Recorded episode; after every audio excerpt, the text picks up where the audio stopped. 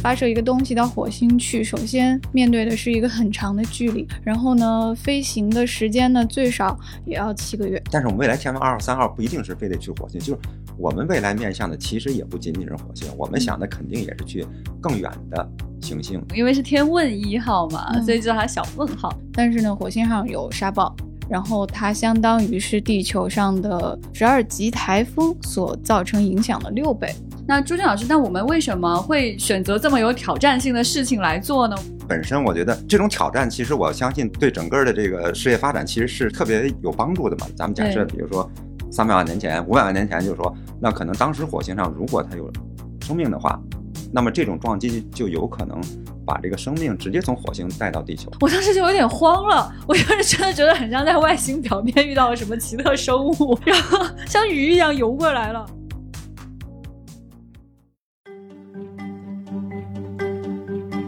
Hello，大家好，这里是由未来事务管理局和喜马拉雅联合打造的丢丢科幻电波。你现在听到的是科幻春晚特别版。今天我们重要的主题就是火星。我是今天的主持人，未来事务管理局的局长季少廷。那今天和我一起搭档的呢是未来局的特工船长。大家好，因为要聊火星这个话题，隆重的请到了一位嘉宾，他就是原北京天文馆馆长朱进老师。大家好，我是朱进。嘿嘿嘿，朱老师人见人爱啊！等一下呢，非常希望朱老师能跟我们谈一谈，就是火星的一些科普知识，以及说他对于火星有什么样的一些想象。咱们国家的这个天问一号是在二零二零年去年的七月二十三日在海南文昌发射升空，是由长征五号遥四运载火箭发射升空的。那计划呢，将会在今年，就是二零二一年二月到达火星，也就是在我们的这个牛年春节除夕之前，腊月二十九，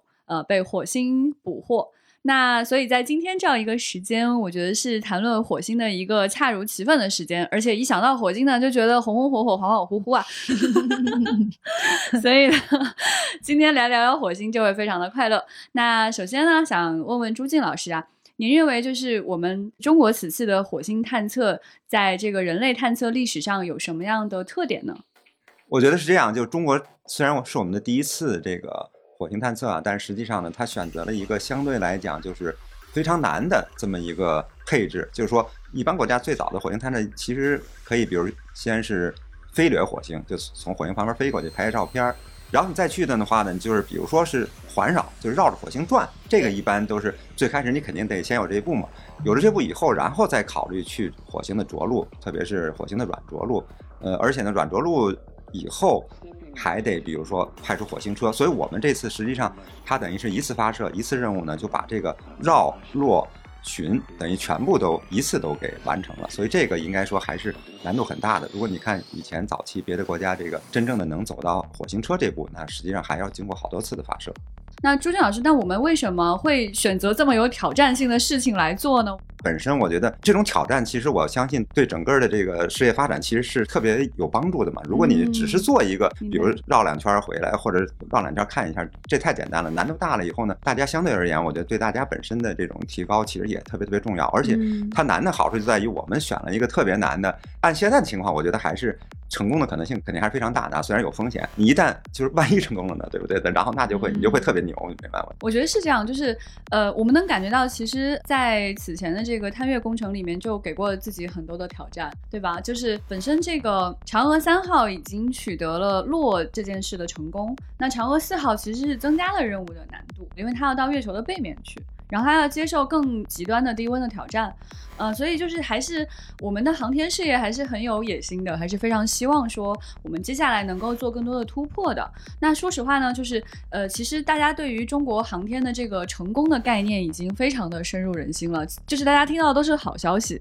但其实对于航天这件事情来说呢，它的风险一直是存在的，就是在人类探测的这个历史上，成功的概率其实是。呃，不能算是就是非常高的这样的一个概率。那在整个人类探测这个火星的这个历程当中，周健老师可以给我们一个人类探测火星的简史吗？呃，最早其实是在一九六零年的时候，当时前苏联发射了火星一 A 和火星一 B 两个探测器，但是这两个探测器呢，其实都失败了。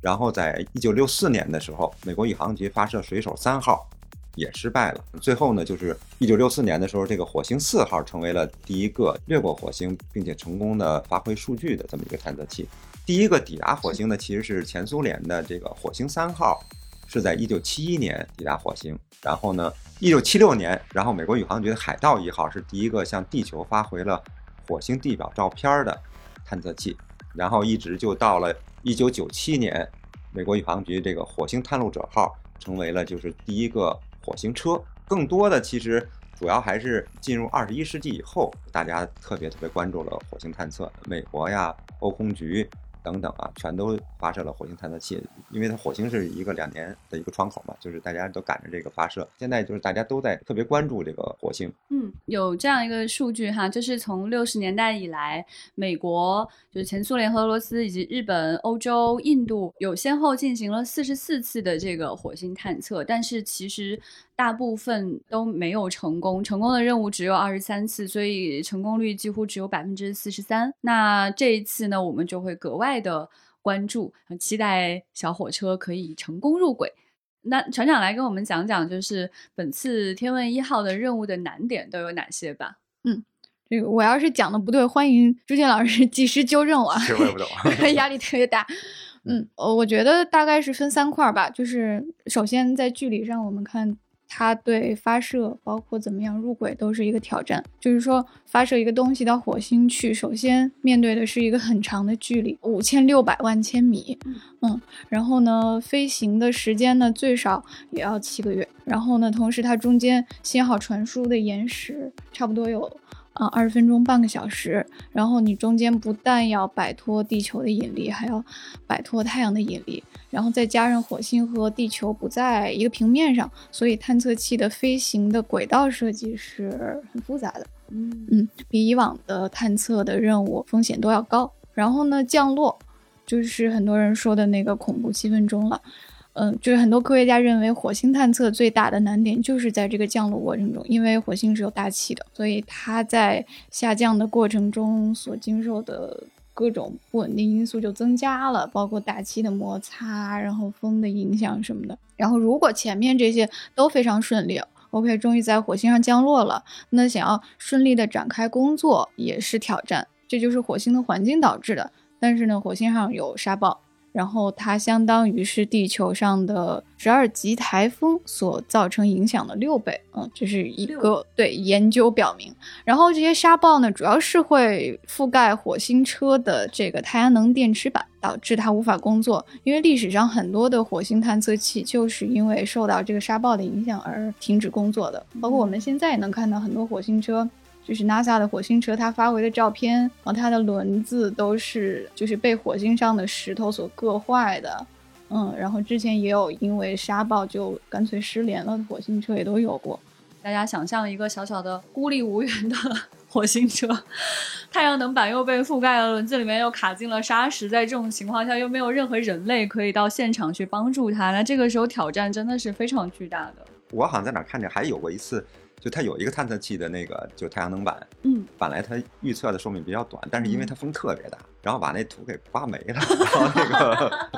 就是说，多数时候肯定因为它的土很大，对对对，但是因为它风也很大，所以风大的时候，有时候反而能把那个土给它刮掉。其实，哦，就跟我们北京的蓝天一样，这么来的。但是这种我我相信这些人按说应该涉及东西啊，你得表面。吹吹土这个或者弄个什么东西，这应该是按说应该比较简单。可能刚开始我觉得早期可能大家都没注意到，就它能有这么大的土或者这么大的风。嗯，这样也对它重量很有要求。所以我们这次我估计可能会好一些。我我相信就是说中国天问一号再上去以后，然后我们的火星车也许就考虑了这个因素了。嗯，明白明白明白。在整个人类探测过程当中，我们也因此学到了很多的经验。那我们这一次呢，就是要一步去实现绕卓巡这样的，就是世界首次的一个任务。那对于呃这个天问一号来说，就是充满了各种各样的挑战。那这次天问一号都有哪些装备呢？它都有什么样的设备组成的呢？天问一号哈，就它可以分三块，嗯，一个是环绕器，嗯，一个是着陆器，还有巡视器。比如大家如果如果参考月球车的概念，环绕器就是围绕着火星轨道，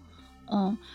呃进行一个探测或者是巡视，然后着陆器和巡视器他们俩就抱成一团儿，他们是真正的降落在火星表面的。然后到时候这个着陆器会放出巡视器，巡视器就是我们说的火星车。然后这个小车会到处走，然后着陆器就是在原地工作。然后呢，他们加起来一共是达到了五吨左右。然后它携带了哪些设备呢？嗯，有这个中高分辨率的相机，然后负责对火星的表面进行一些拍照，去探测地形地貌呀，去探测地质构造啊。然后还有一个火星磁强计，它是用来探测火星的磁场环境的。还有一些，比如叫这个。火星矿物光谱分析仪，它是用来分析火星矿物的组成和分布，然后还要去研究火星整体的这个化学成分和它的演化历史，这些都是要。哦，通过这些探测去推测的。现在的话，就是天问一号是整体包含这些所有的功能组成的，叫做天问一号。嗯，然后现在网友特别关注的还有一件事情呢，就是这个巡视器，也就是火星车的名字，嗯，还没有得到正式命名，它现在还没有名字。最近一段时间，大家都可以看到网上大家在投票，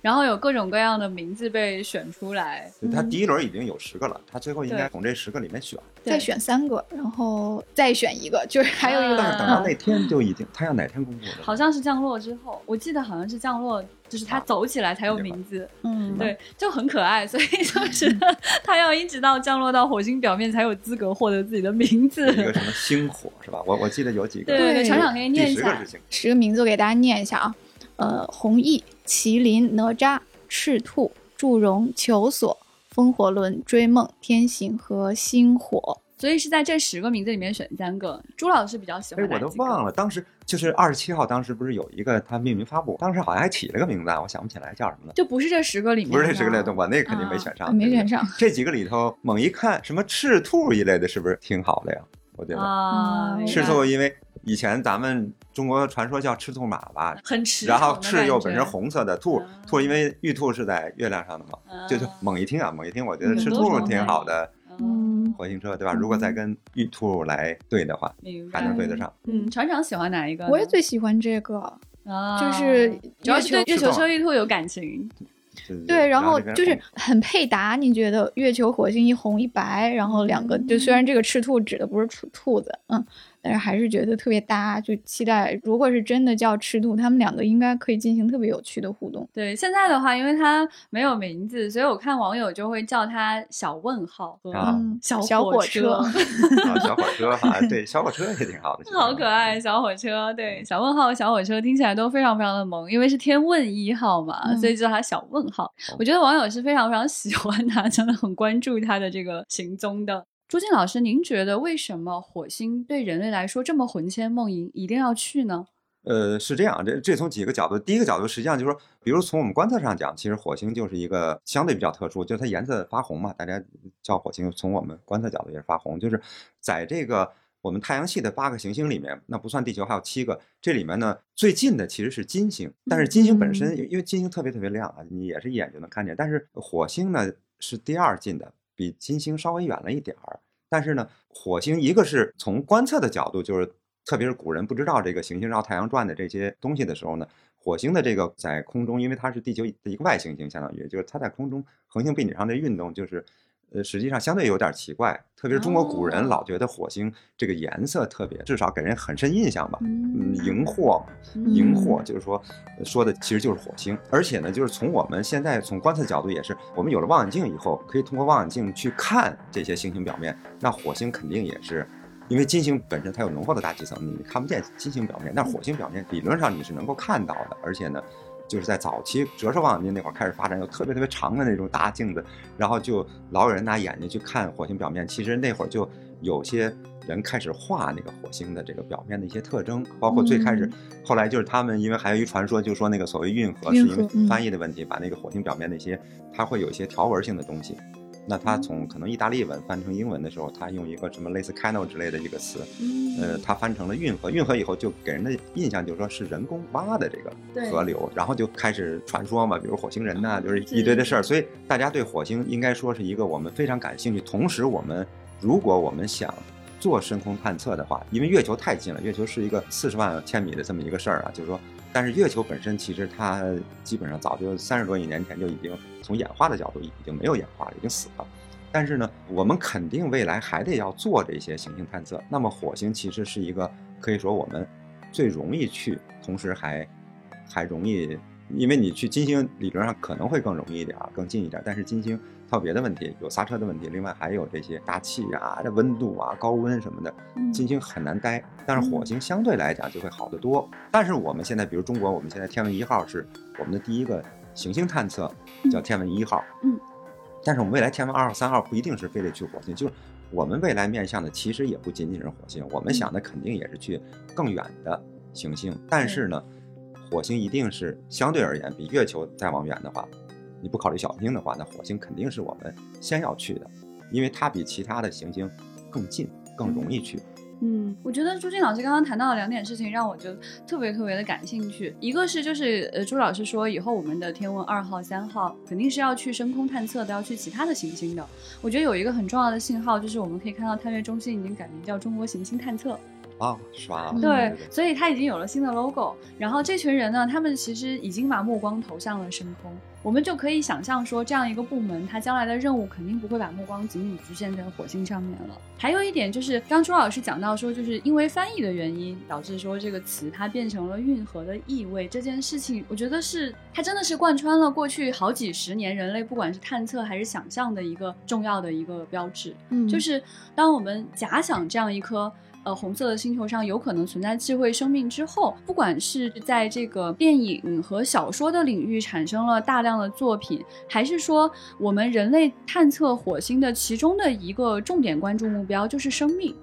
就是生命，它一直都变成说是新闻当中非常 highlight、非常抢眼的一件事情。我觉得可能随着时间的推移，因为现在我们对火星的了解已经非常的多了，今天的年轻人可能对火星的幻想已经跟我小时候有差异。就是我能明显的记得，就是我很小的时候，每天都要去看电视。我每天看电视最关注的那件事情，就是火星的探测器有没有成功的抵达，然后有没有给到我们火星上是不是有生命的这样的一些信息。当时就是还在想说，首先火星上有没有水，然后这些水在地表还是在地下？那这些水里面是不是有可能孕育生物的？哪怕只是微生物，哪怕只是极小的、微小的信号，我当时就觉得特别的激动人心。我觉得这是全人类最大的新闻，这是我每天看新闻的时候觉得最大最重要的一件 事情。但是我现在感受不到这样的气氛，就是它的谜团好像消散了太多了。不像那个时候那种紧张的感受特别的强烈，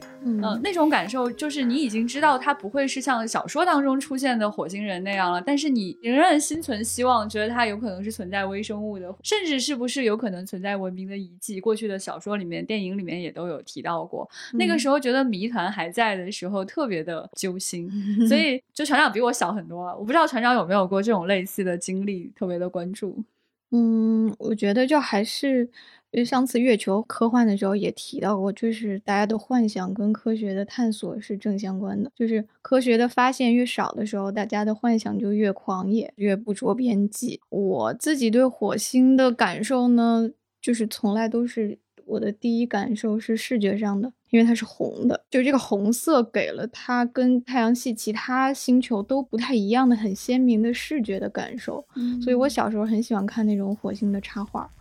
哦，全都是红色的，就不同于我们对月球、对其他遥远行星的想象都是很比较模糊、很不确定的。但是对于火星的想象，从来都带着很鲜明的红色，就是很强烈的那种视觉冲击。对，然后就早些年有一个特别喜欢的插画家叫切斯利·伯内斯特，嗯，他是一个美国太空艺术的一个先驱啊，他就曾经给《Amazing Story》那种。老牌的科幻杂志也是画插画、画封面，然后他就画过特别多的火星插画，然后，呃，有的还被拿来做小说封面。嗯，一派红色的起伏的丘陵啊，然后天空是蓝色的，就是很强烈的红蓝对比，然后上面有那种啊银色的银光闪闪的火箭和这个宇航员，然后有那种球形的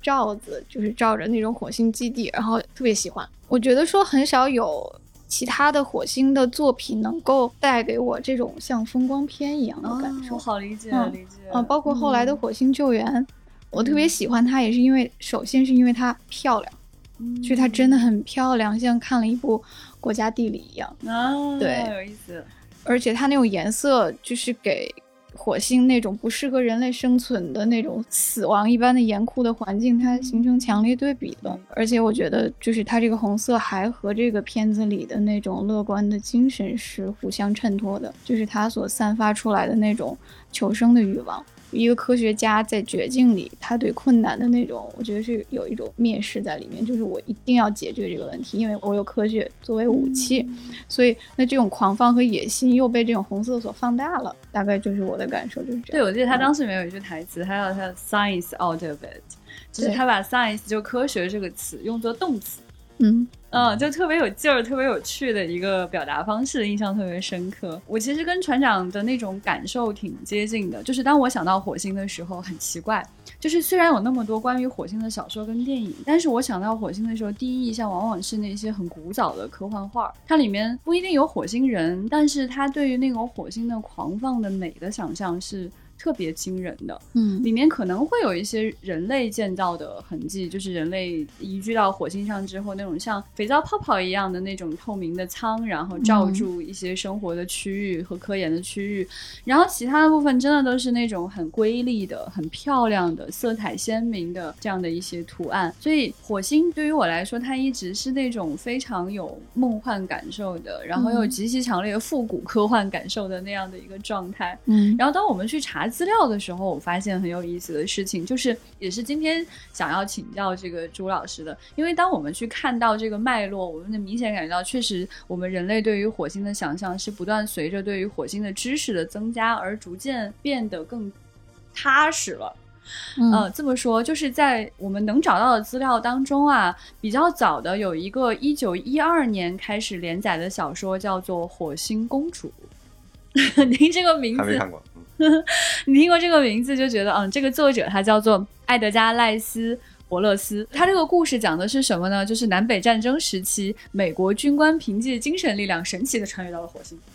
嗯，不知道怎么去的，反正精神力量。嗯，与美丽的火星公主相恋的故事。然后这个故事呢，它讲火星上是一个种族众多的地方，它综合了很多的内容，像这个科学想象、美国和埃及等等不同文明的一些要素。它把这种荒凉和神秘和这种异域风情综合在一起，也可以说它这一部作品奠定了很多以后的火星科幻作品当中的一些基调。那我们能找到的资料当中，哈，关于火星的这个电影也比较有意思。最早的能找到的是一九一八年丹麦的一个叫做《火星之旅》的一个电影。这个电影它讲的也是一个类似的故事，就是丹麦的导演讲，就是这个故事讲的是什么呢？就是有年轻的这个冒险家叫做埃文特船长，他受到了父亲，哎，也是个船长，受到了父亲的鼓励，然后设计了一个太空飞船。呃，这个时候有飞船，已经不是鲸川了，对，就所以他现在是一个叫做金进号的飞船，就率领一众的船员去了这个火星探险。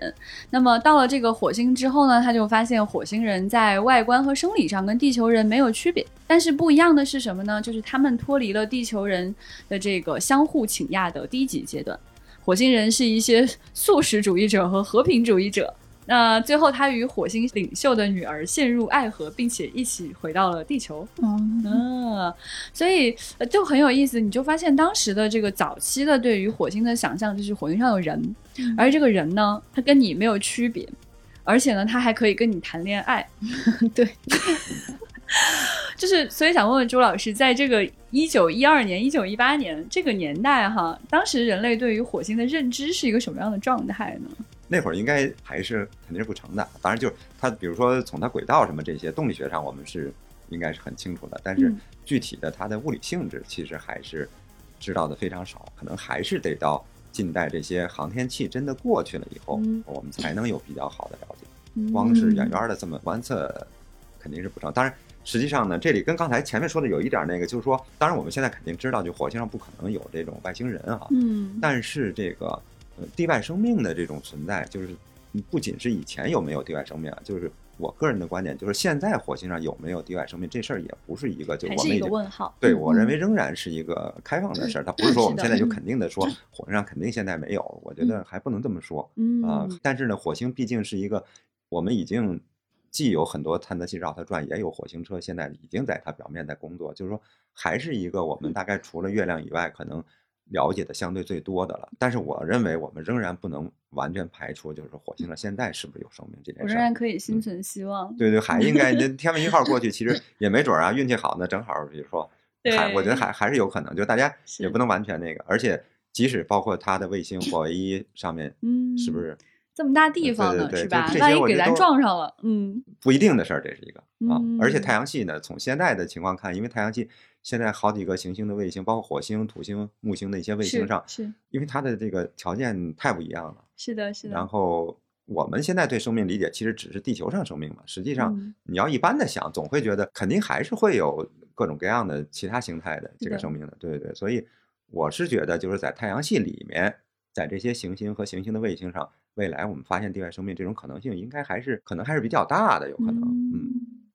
我觉得这种感受其实能够去延续下来，是一个非常快乐的事情。就是，呃，我们可以看到，就是这些年的科幻小说，我们仍然能够读到关于这个土星和木星的卫星相关的这些星球上有可能存在地外生命的这样的小说。就是它既是科学留下给我们的空间，也是科学给我们拓展出来的空间。就是让我们知道说可以把幻想放在什么样的地方去。对，就是刚才。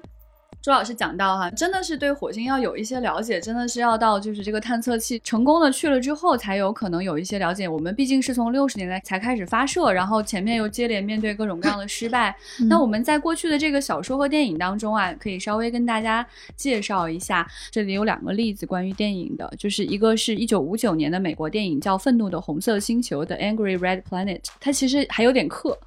啊，它有点克，对，就是呃，有人认为说，就是这个愤怒的红色星球有点像是对于这种克苏鲁的这种恐怖的某种贴切的诠释，因为它讲的就是到了一个很陌生的地方，然后很未知、蕴藏着无穷的秘密的这样的一个地方。它已经有点不太像你去了之后就能遇到火星公主这种水平的幻想了，它已经开始把这种神秘揭示给你了。那这个电影是比较就是 B 级片的一个风格，但是并不是特别的恐怖，实际上可以说是一个科幻探险片。嗯嗯，他想要表达的是宇宙本身充斥着无穷的恐怖，但我们总要勇敢的去闯一闯。这个意味，嗯，然后就是一九六四年的一个美国电影叫《鲁滨逊太空历险》，可能很多朋友就知道，就看过了。对，那大家就是能够从这个名字知道，说就是一个星际版的《鲁滨逊漂流记》。对，这个也是一个有原著的这么一个故事，呃，大概讲的就是宇航员和一只名叫莫娜的猴子流落到了火星，然后他们艰难的求生等等这样的一个故事。那大家有兴趣也可以去了解一下。那到了后来，再往后呢，就是在小说的这个版图当中，能够看到的就是五十年代和六十年代集中出现了很多很有意思的科幻小说，嗯比如说我们最爱的雷布拉德伯里。嗯。他的这个《火星编年史》啊，我真的嗯。强烈、强烈、强烈的推荐给大家啊！然后就要吹一吹老雷了。嗯，对。另外一位老雷，对，确实是，呃，我非常非常喜欢，就是因为局长所说的他的诗意，嗯。布拉德伯里被粉丝称为诗人，嗯。对他的那个语言真的是，呃，从来没有看过这么浪漫的对一颗地外行星的描写，是，然后他的文笔真的是像诗歌一样优雅，但是他又有很深刻的追问在里面。嗯，它整个这个集子呢，就是就很多个小短篇组成的，但是呢，每一篇都非常的有看点。可能这个集子里最著名的就是那篇《百万年的野餐》，百万年后的野餐，它将人类的进化就写成了一次一个一家子人出去野餐啊，这个爸爸妈妈带着两个孩子。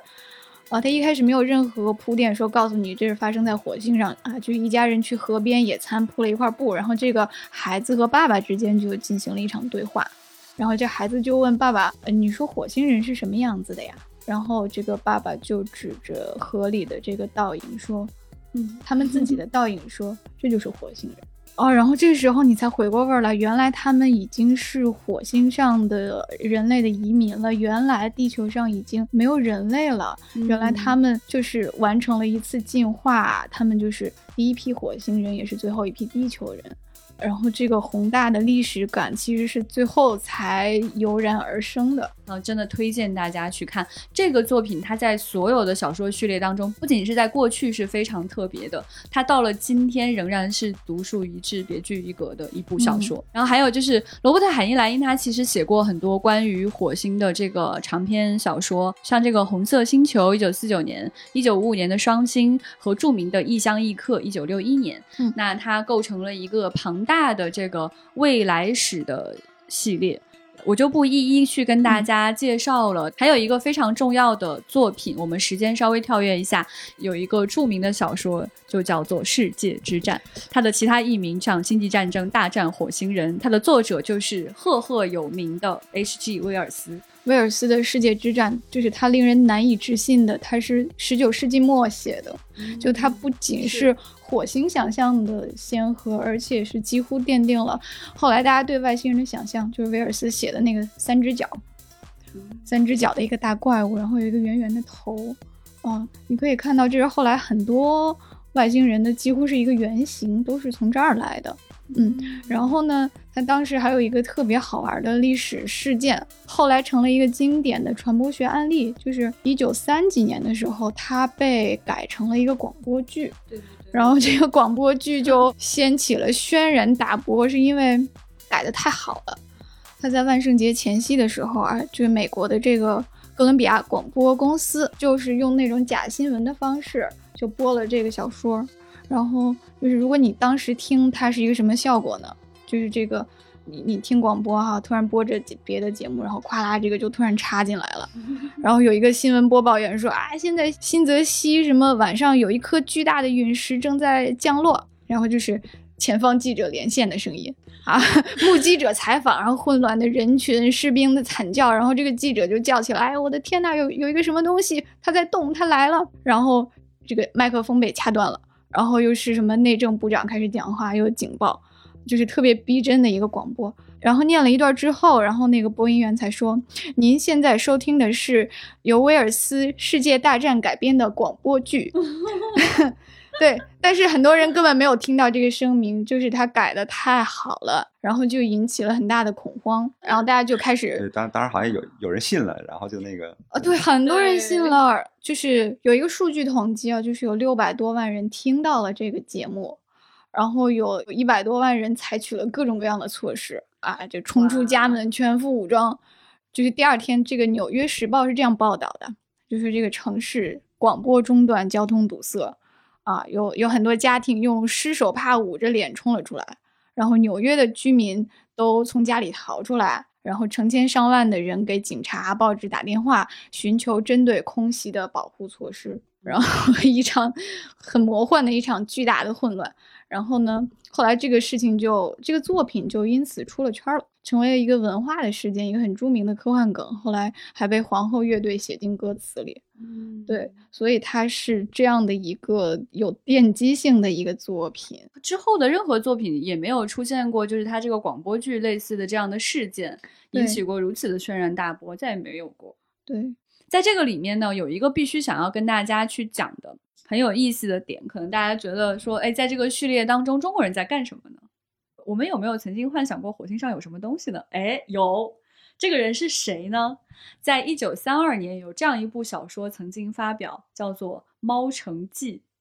它讲的是主人公乘坐火星在火星上坠毁了之后，遇到当地猫型火星人的故事。大家想，哦，匪夷所思，这到底在写些什么呢？它的作者是老舍，没错，就是你在课本上读到的那位老舍先生。他讲的这个猫人曾经拥有着辉煌的文明历史，现在却不思进取，自相残杀，沉迷毒品，实际上是对当时的半殖民地社会中国现实的一种讽喻。所以在这个序列当中，这篇作品我觉得可以说是对我们的意义非常的深刻了。大家可以很清晰的结合刚才我们人类探索火星的编年史当中看得到，就是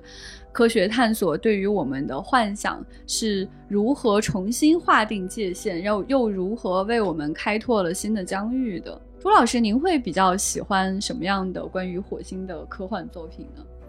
我可能喜欢的还是最好能跟科研相关的，或者跟观测，比如说，对对对，可能跟比如说天体有关的这种科幻，像火星救援这种，我觉得还是不错的。它属于就是有很多的科学内容。对，但但也不一定，因为也有一些那种，就是那个 Matrix 那那叫什么来着？Matrix 黑客帝国。黑客帝国也是我特别喜欢的。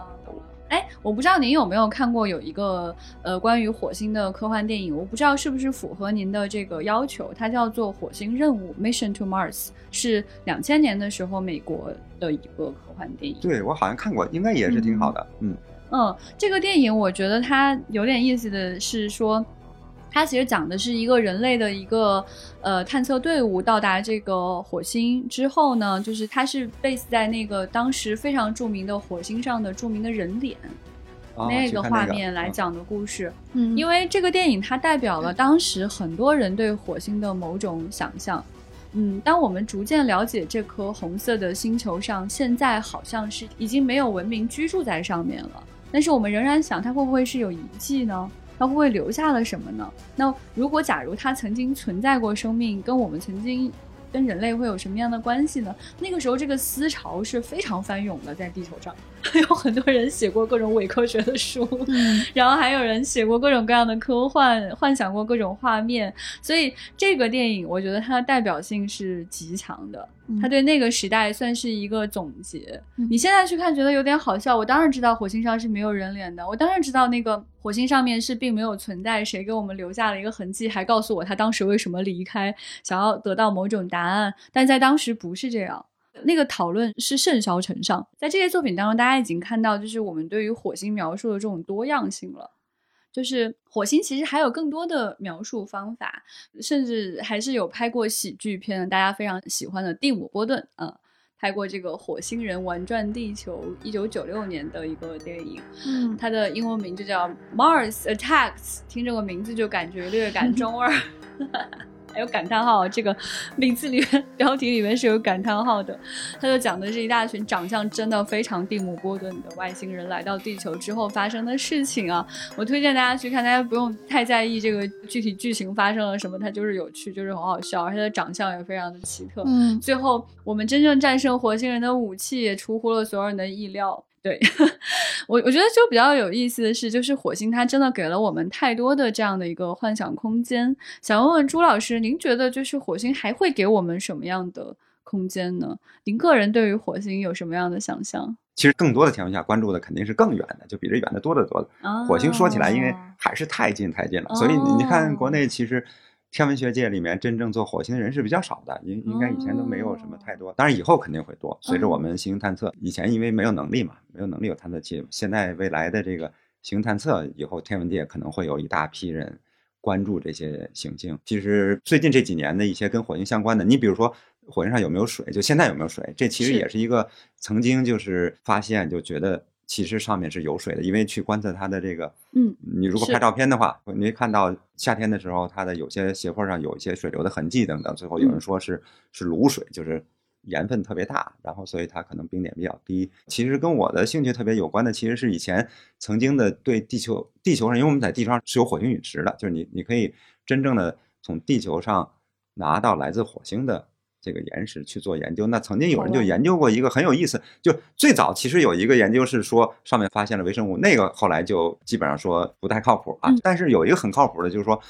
其实他发现就是地球上的火星岩石，那它的内部没有经过超过室温的高温，就是如果一般我们想象就是陨石从地球以外掉下来，它经过大气层的时候，它会有一段时间表面温度特别高，嗯，几千度，然后它本身熔融状态嘛。那一般认为这个石头中间也应该温度很高，但是它其实它的石头的中间是没有超过室温的高温的。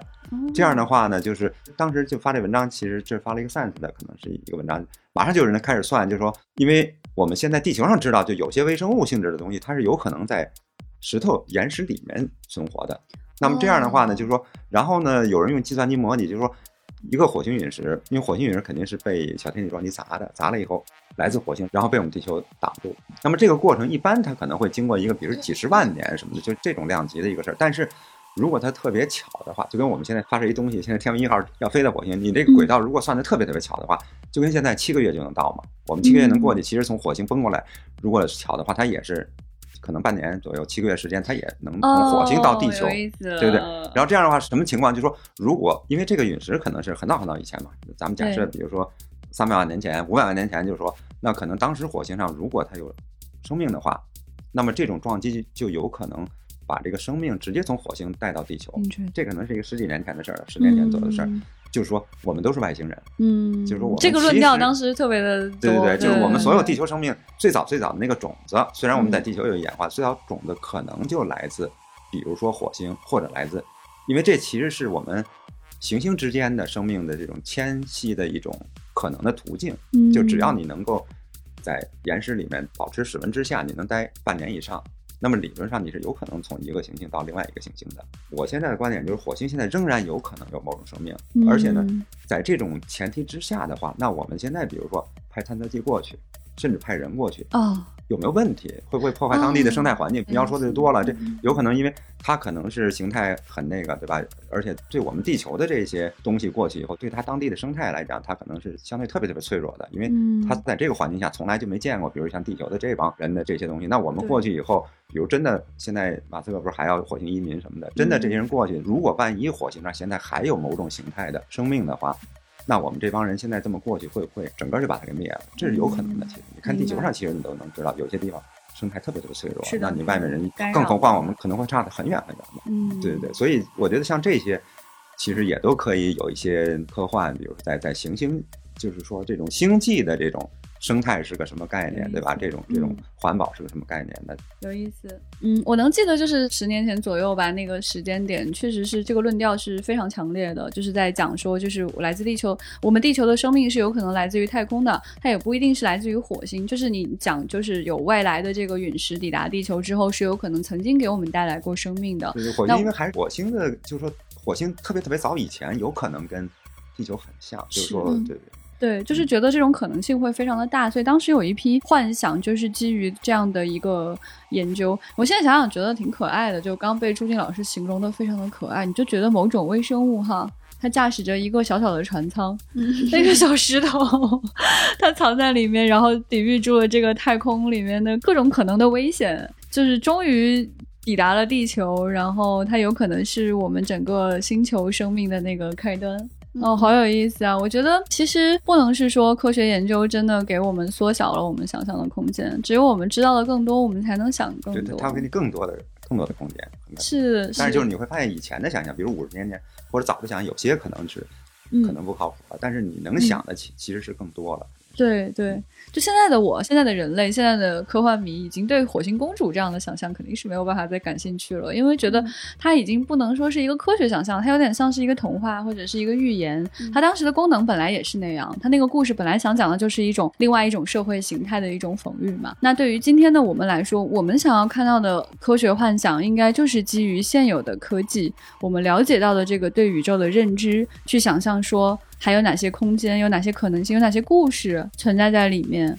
周老师，你会想象自己有一天去火星吗？你可能作为这个环保的心态，应该也不会想去。就是如果没这问题的话，我觉得还是我我是那种相对可能不是那么怕死的人。我觉得就是可能胆儿大的，就啊如如果真的比如说都弄好了要去的话，我有可能会那。而且去火星其实有一个问题啊，其实这七个月是一个其实是一个时间，就是这个时间。我其实觉得，如果从路上讲的话，其实很重要的其实是跟心理有关的，就是你其实需要一个心态特别好或者心理比较强大的人，而且就是说你让他一个人不跟任何人接触啊，有点类似失去自由的那种感觉。这感觉我相信对大多数人的这个心理承受能力是不成的嗯，但是相对而言，天文爱好者们相对来讲可能心态会好点，就是因为他本身我们习惯的其实就是不是天天非得跟人说话的，你明白吗？我我们对我觉得。作为宅，我好像也行。对对对，嗯但是你，而且天文爱好者们的宅，其实他还 不是那种，就是我我们不关注跟人有关的东西，你明白吗？他关注的都是那些跟人一点关系都没啊，有的东西。我真的很理解，特别理解。所以就这帮人，嗯我觉得是另外，现在到火星，我觉得最大的问题其实是这种太空辐射的问题，就这个事儿是一个。没办法。但是现在呢，有可能未来我估计啊，因为前一段研究发现火星可能它的地表下面有好多大洞似的那种，有有很多洞穴。我估计最后到火星上可能就你得躲在那个洞里头之类的，就是嗯可能才比较安全。就是它那辐射是。它跟地球不一样，因为它没有磁场，就是或者说很弱，这些大气磁场有也是非常，所以这种防护没有了以后，它跟你别的不一样，就不是其他的，比如说什么氧气啊、水这些事儿的，你更重要的是你得解决这个问题。但是我个人呢，属于肯定是那种，如果真的大家 比如说征集一下有没有这个，报名对对对，然后有没有钱的问题的话，因为那还有什么嗯传票的，对吧？免费船票，然后征集大家不怕死的去单程，没准像我这样的也是有可能的，我觉得还是有可能。我觉得朱老师是很有可能的。首先，朱老师是一个有知识的人，嗯而且他有宣传能力，而且朱老师身体非常好。大家可能对就在火星上跑步的话，朱老师是一个马拉松爱好者，而且他会做很多这种对对对，还极限运还不是马拉，因为。马马拉松还有很多，就我们这叫越野跑，就是八百流沙火星站，然后我跑了火星站，就是八百流沙火星站五天，然后一直在跑，而且我们第一天真是因为冷湖那边的真是那个，就是对我那次遇到朱静老师，我太震惊了。我们第一天连草都没见过，我们第一天是真没看见生物的，就是既没有动物也没有生物的。你你后来有，后来因为你们那地儿肯定是有，就后来也遇到我们了，还还有沼泽地我们是一什么的，对种生物。我们第一天就连植物都没见过，你想想那。对，我想知道你们这种越野跑，它到底是个怎么个情况？就这几天，它是一直在跑吗？就是从早到呃晚？就说，因为它是有关门时间的，它有时间限制，就是嗯其实不是说你在休息，它中间有十个休息站，这休息站里你可以待任意长的时间，只要不被关门，就你要在关门时间出去。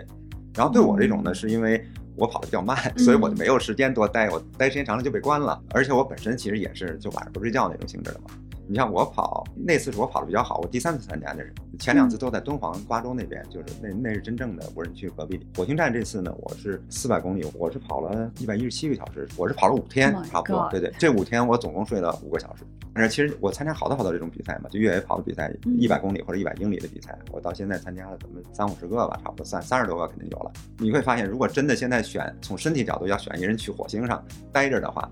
那我肯定是是有优势的，你知道吗？嗯就是说我既能绝对的，你身体有既能耐住寂寞，就我觉得首先心理上比较强大，另外就是说，如果真的在火星上，比如说在这种比较严太酷的环境的对对对野外因为前生存几以前嗯那是它生成极限温差七十度，就是说白天可能三十度，晚上可能零下二三十度。当然我没遇到过，但是那个赛道以前有过那个，就是夏天十一，然后晚上下暴雪什么的、嗯都有。就这帮人啊，就是参加八百流沙的这帮人，我完赛的叫大将军，就是这帮人，我觉得相对来讲是更适合，就是说去干这种事儿的。比如说我们找几个人，真的是，真的是，嗯就是我当时，我跟大家讲一下，当时是一个什么样一个情况啊？我我完全不是去做朱老师刚刚说的这件事情的，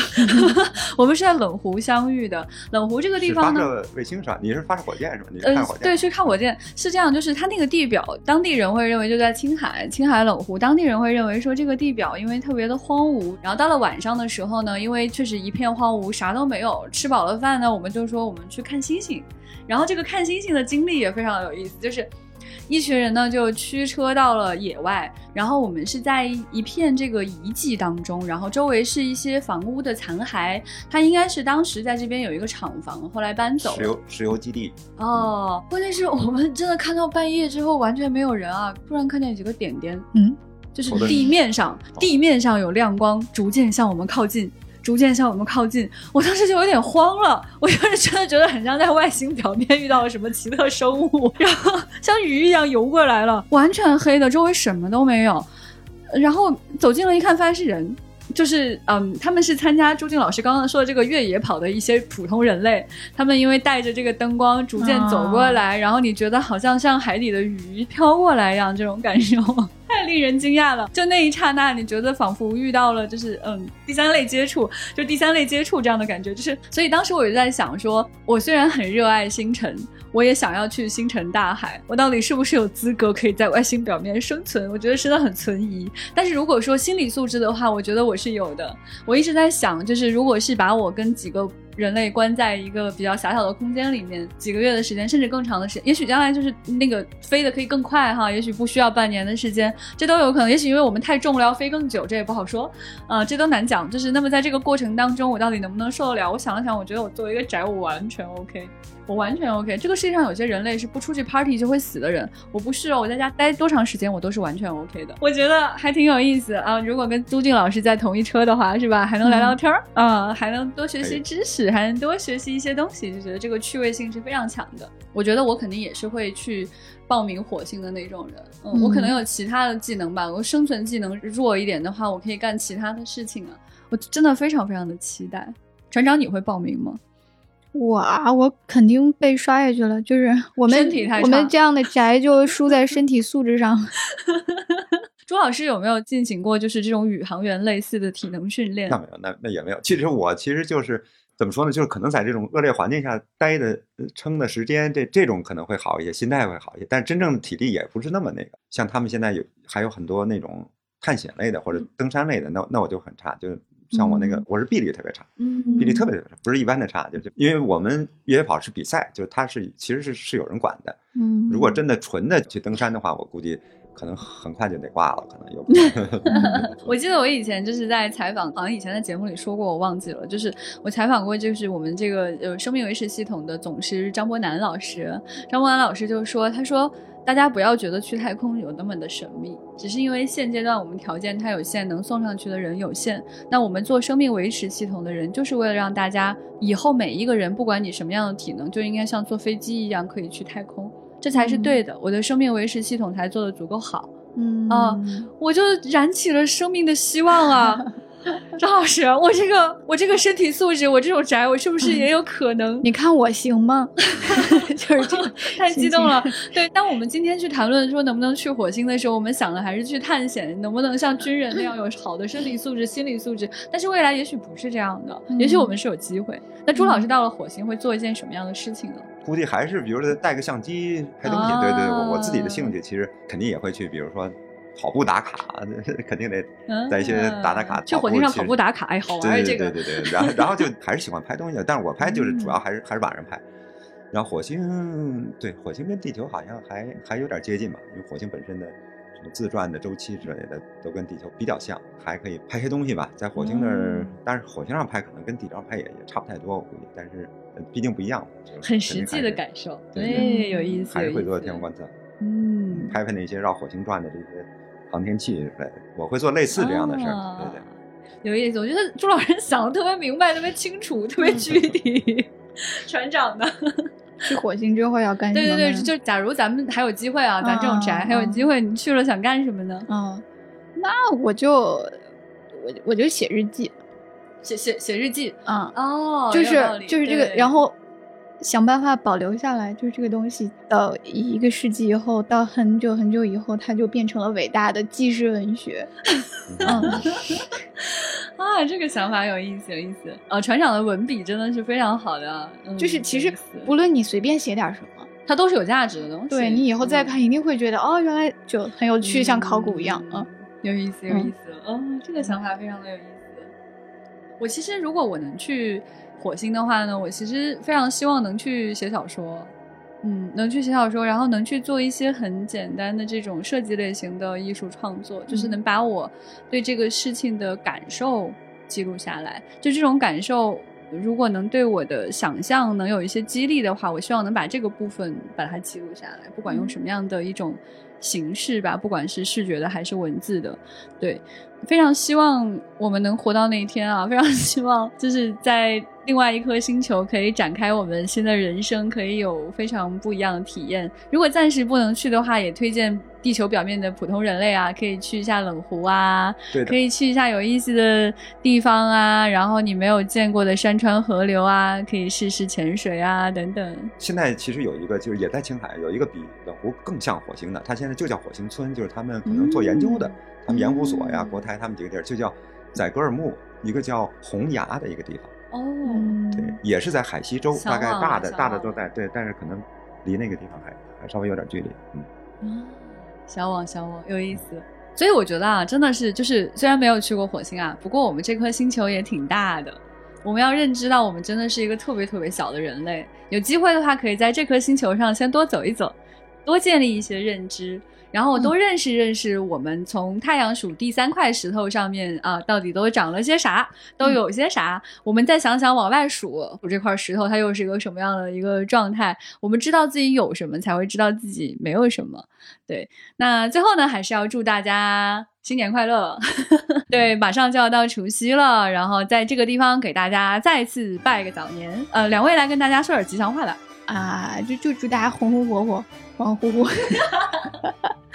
对，也祝各位牛年有机会多看看火星。好，谢谢谢谢两位，希望大家眼中都有红色，不仅是青春的红色，还有火星的红色。也预祝我们小小的小问号小火车可以顺利的抵达火星，快步的走起来，像赤兔那样奔跑起来。那本期给大家留下的问题就是：你最喜欢的火星作品是哪一部呢？欢迎大家来跟我们留言，也欢迎大家在群里来跟我们互动。谢谢大家。那谢谢大家来收听，祝大家新年快乐，新年快乐，好好新年快乐，嗯，嘟嘟嘟，拜拜，拜拜。二零二一年的科幻春晚于二月七号开始，每天发布一篇科幻小说，在未来事务管理局的官方新媒体账号上同步推送，欢迎大家关注今年的科幻春晚。另外，科幻春晚在喜马拉雅的独家页面已经上线了。在喜马拉雅搜索“科幻春晚”，就能看到今年科幻春晚的专题页面，更多跟科幻春晚的惊喜在这里等你，还有丰富的礼品送出，欢迎关注。